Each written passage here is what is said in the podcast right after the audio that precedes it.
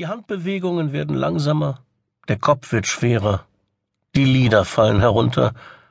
Jetzt eine Mütze voll Schlaf. Nein, es ist ja mitten am Tag. Der Großteil des Arbeitspensums liegt vor einem. Wer denkt da schon an Schlaf? Ganz sicher alle, die zum richtigen Zeitpunkt tun, wonach ihnen ist. Sie schlafen. Und zwar nur kurz. Sie nicken ein, um Kraft für den Rest des Tages zu tanken. Sie halten einen Powernap.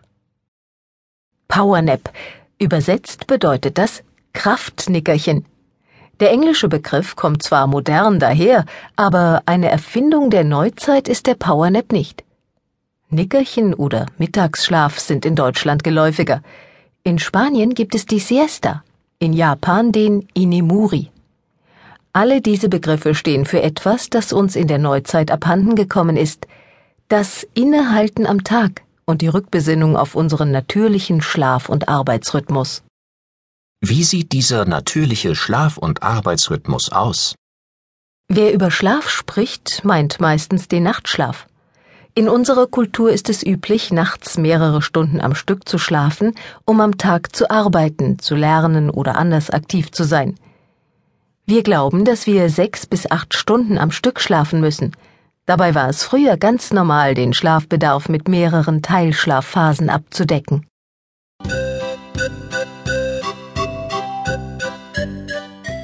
Ein Blick in die Sagenwelt verrät, dass die Mittagszeit seit jeher zum Innehalten genutzt wurde.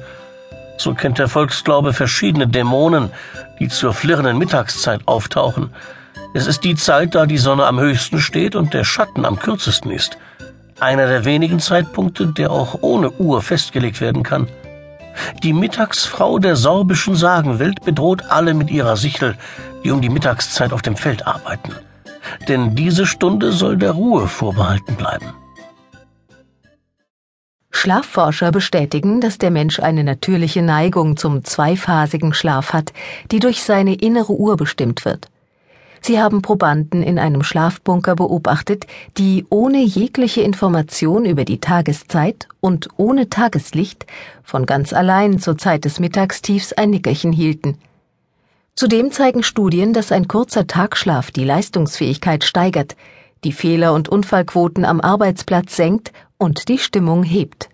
Deshalb empfehlen verschiedene Wissenschaftler, nicht nur mittags zu schlafen, sondern immer dann, wenn lähmende Müdigkeit aufkommt. Weshalb verzichten heute die meisten auf den Tagschlaf?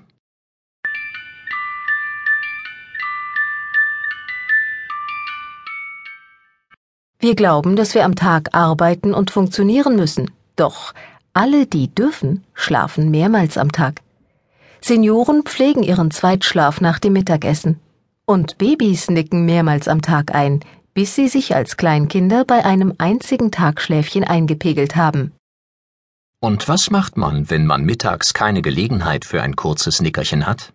In diesem Fall rät die Biochemikerin Verena Steiner, das Nickerchen nach Dienstschluss zu halten und so von der positiven Wirkung des Kurzschlafs zu profitieren. Wie sieht diese positive Wirkung aus? Die Antwort auf diese Frage bringt einen Blick in andere Kulturen. Inemuri